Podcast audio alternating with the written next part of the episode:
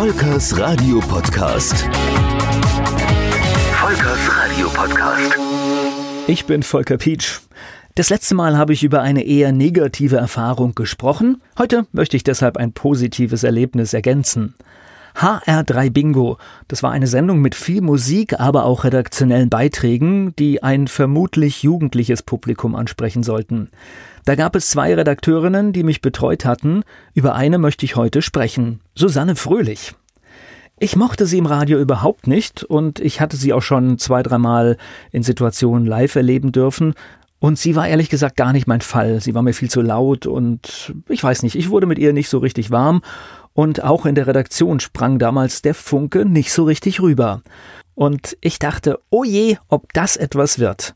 Aber Susanne Fröhlich war in der Vorbereitung der Sendung, in der Betreuung und ich nenne es jetzt mal sowas wie Händchen halten, das kollegialste, was ich jemals erlebt habe. Sie war für die Sendung verantwortlich und deswegen sollte auch der Moderator der Sendung gut aussehen. Ein sehr gutes Erlebnis, das sich bei mir abgespeichert hat und das zeigt auch mal wieder, dass wir mit unseren Einschätzungen über Menschen sehr vorsichtig sein sollten.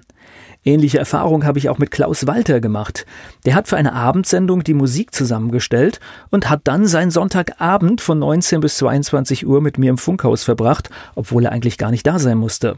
Und er stand wirklich äh, zur Seite, falls ich Fragen hatte zur Musik, hat mir manchmal noch einen Tipp durchgegeben, hat regelmäßig gefragt, ob es mir gut geht. Also war auch eine tolle, tolle Erfahrung.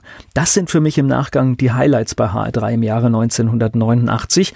Natürlich abgesehen davon, dass ich mir den Kindheitstraum mit der Moderation der Mittagsdiskotheke verwirklichen konnte. 1989 brach bei HR3 auch das Chaos aus. Der Programmchef, der mich geholt hatte, wurde unter Quotendruck erneut gewechselt und wie vielen, die in diesem Jahr auf der Welle HR3 mal testen durften, ging es auch mir. Neuer Chef, neue Leute, neue Struktur und kein Platz mehr für all die Leute, die man geholt hat. Ich hatte dann mit dem neuen Chef auch nochmal einen schriftlichen Kontakt und wir hatten auch nochmal ein Gespräch, aber wir wurden uns auch nicht warm, also das wurde gar nichts. Letztendlich war es für mich aber auch gar nicht so gravierend, denn im Jahre 1989 gab es bei mir so viele Entwicklungen, dass ich das sehr gut verschmerzen konnte. Und auch nicht zu vergessen, auch der Hessische Rundfunk war eine sehr bürokratische Veranstaltung. Und hier rückte für mich doch auch das Geld mehr in den Vordergrund als eigentlich der Spaß an der Arbeit. Während ich die Sendungen bei HR3 und der Rosa Welle machte, kam noch ein dritter Sender hinzu. Und so war das Jahr 1989 geprägt zwischen Pendeln, zwischen Mainz, Frankfurt und Mannheim.